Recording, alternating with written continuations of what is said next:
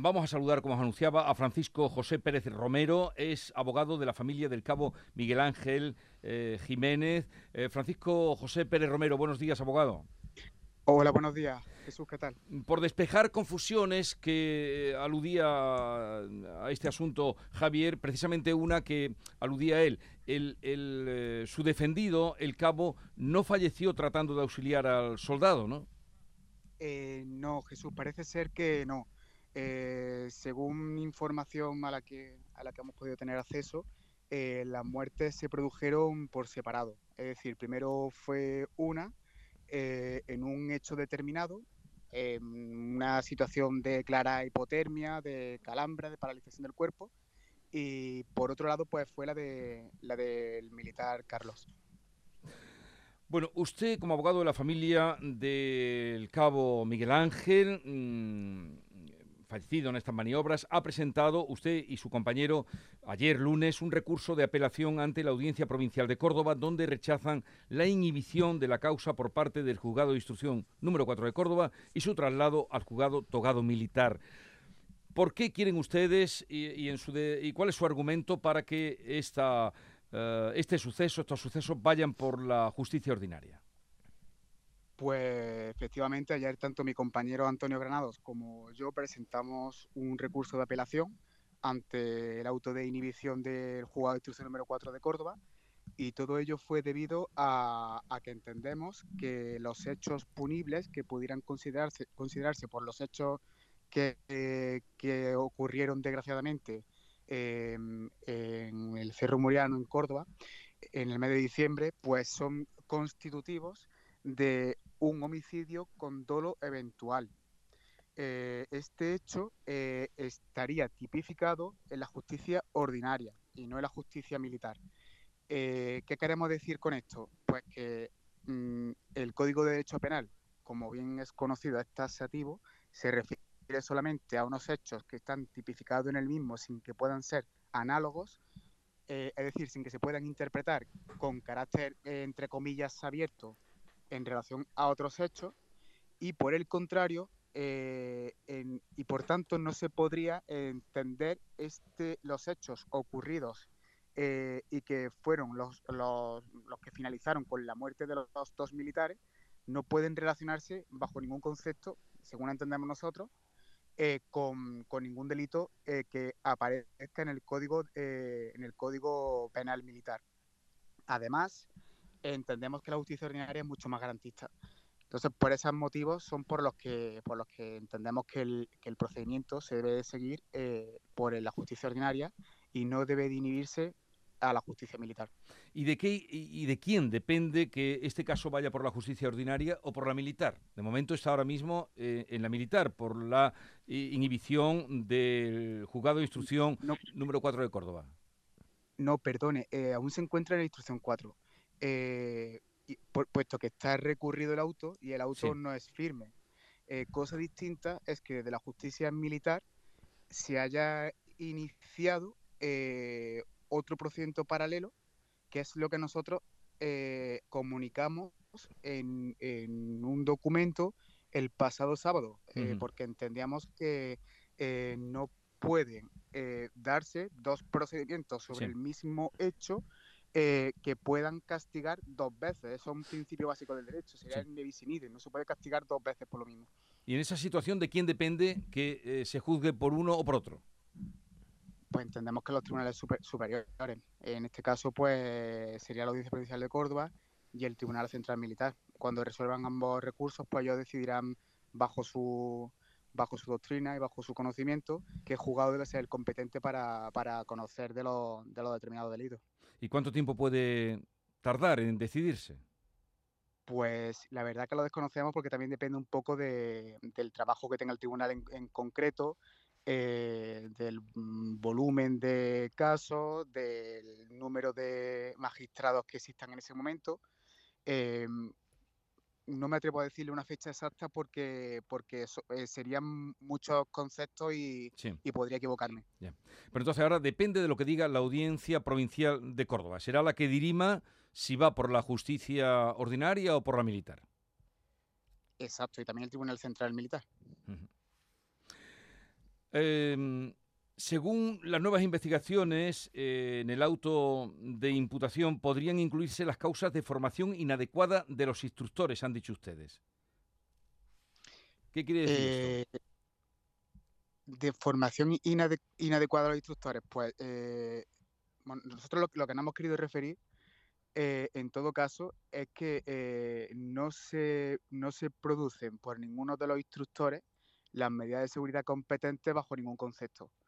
¿Qué queremos decir con esto? Que mm, el ejercicio, y parafraseando a Gabriel García Márquez, eh, su comienzo fue la crónica de una muerte anunciada, porque eh, todo el mundo sabía que podía ocurrir una desgracia con el desempeño del mismo, dado que era totalmente imposible realizarlo por personas normales y corrientes e incluso por militares profesionales con amplia experiencia, como era el caso del Cabo Jiménez, eh, que era un chico condecorado con dos medallas por dos eh, procedimientos internacionales, eh, con amplia experiencia militar, con más de 11 años de servicio y que sabía nadar perfectamente, sabía, mm, era un chico súper decidido, super decidido, era un chico súper valiente, mm, con unas condiciones físicas extraordinarias y pese a eso no pudo superar las adversidades climatológicas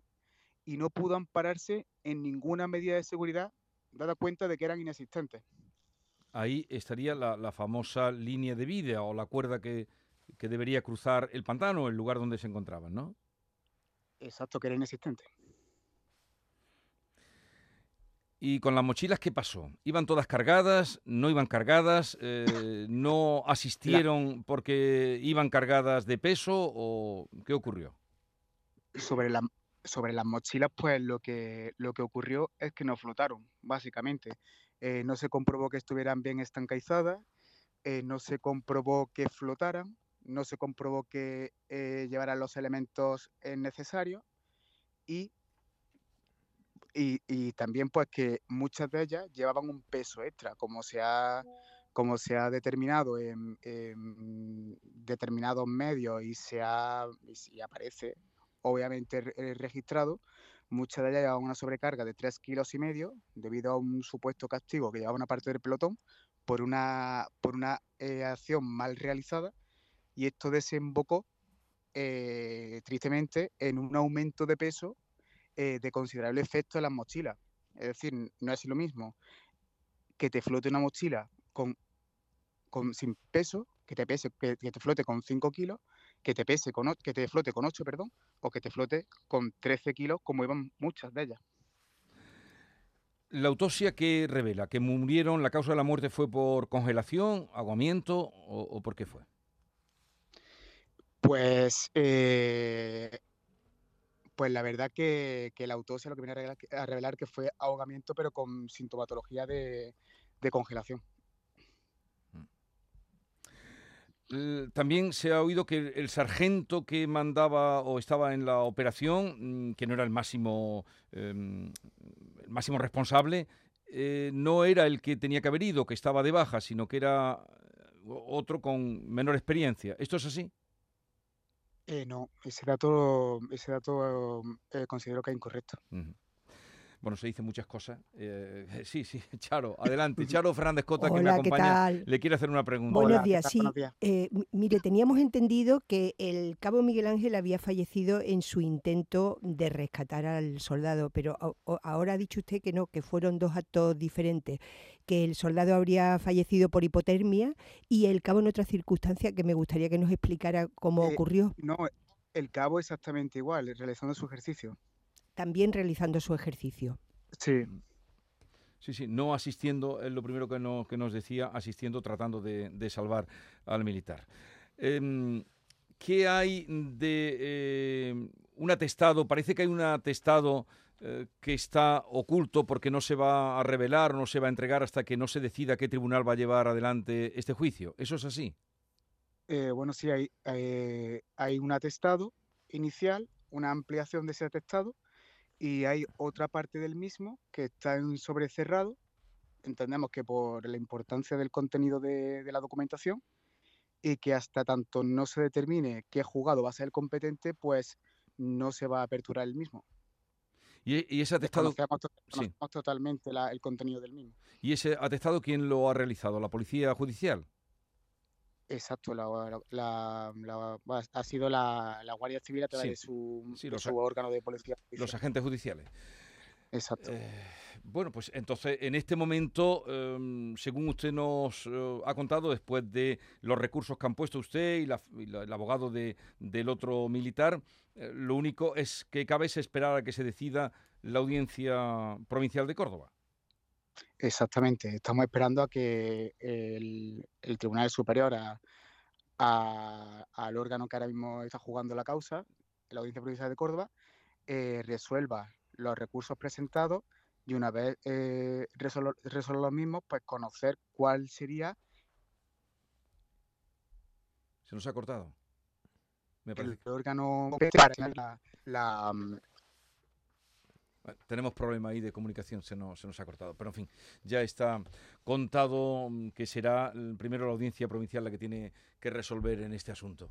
Hay que ver las cosas que se confunden, ¿eh? estando tan próxima la distancia de Córdoba aquí, Andalucía, eh, porque hoy mm, se puede leer en algunos medios que, que mm, eso... Eh, esto que contábamos de que el sargento no estaba el que tenía que estar porque estaba de baja y no es así, nos ha dicho que no, que fue el cabo el que trató de auxiliar al otro, nos ha dicho que no. Javier.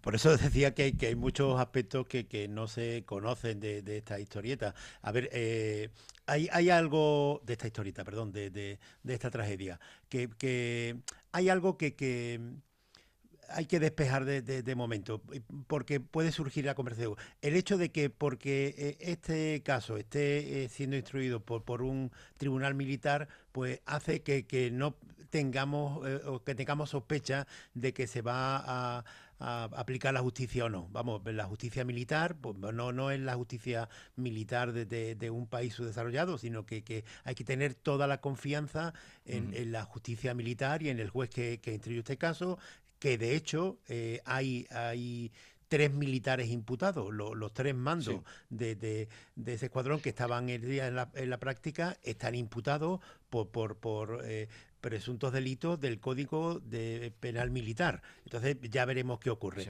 Y sobre el hecho en sí, efectivamente es que no se conoce. Parece que cuando eh, esto era unas maniobras en un lago artificial que empiezan a, cruzar eh, y eran unos 70 soldados. Y en cuanto empiezan a entrar los primeros, empiezan a hundirse algunos. Y es lo que lleva a la alarma de, de, de, de los, de los mandos que estaban allí.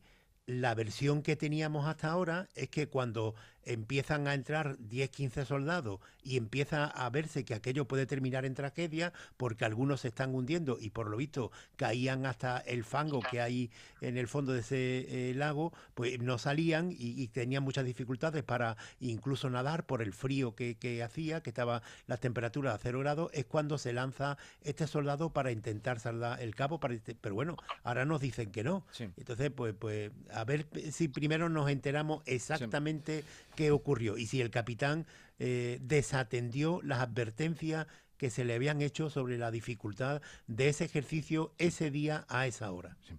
Bueno, ah, se nos cortaba la comunicación cuando estábamos hablando con Francisco José Pérez Romero, abogado de la familia del Cabo Miguel Ángel. Ahora sí que la retomamos, por lo menos ya sea para despedirle. Eh, Francisco José. Sí, Jesús, perdón. Eh, quería decir algo más. Es que se nos cortaba la comunicación cuando estábamos eh, hablando con usted. Eh, no, en principio, en principio nada, que nuestro, nuestro único interés es que se haga justicia. no vamos a poder conseguir el objetivo de este procedimiento, puesto que ni el cabo ni el soldado, por desgracia, pues van a volver, pero con ello lo que sí queremos conseguir es que estos hechos nunca más vuelvan a repetirse y que cada vez que se desarrollen algún tipo de actividad con determinada dificultad o que incluso puedan suponer eh, un agravio o, un peligro para cualquier tipo de persona que, desempeñe funciones militares, pues que cumplan con todos los elementos de seguridad para evitar eh, muertes tan trágicas y tan innecesarias como en este caso. Mm. Le agradezco mucho que nos haya atendido Francisco José Pérez Moreno, abogado de la familia del cabo Miguel Ángel Jiménez. Un saludo y buenos días. Gracias. Adiós.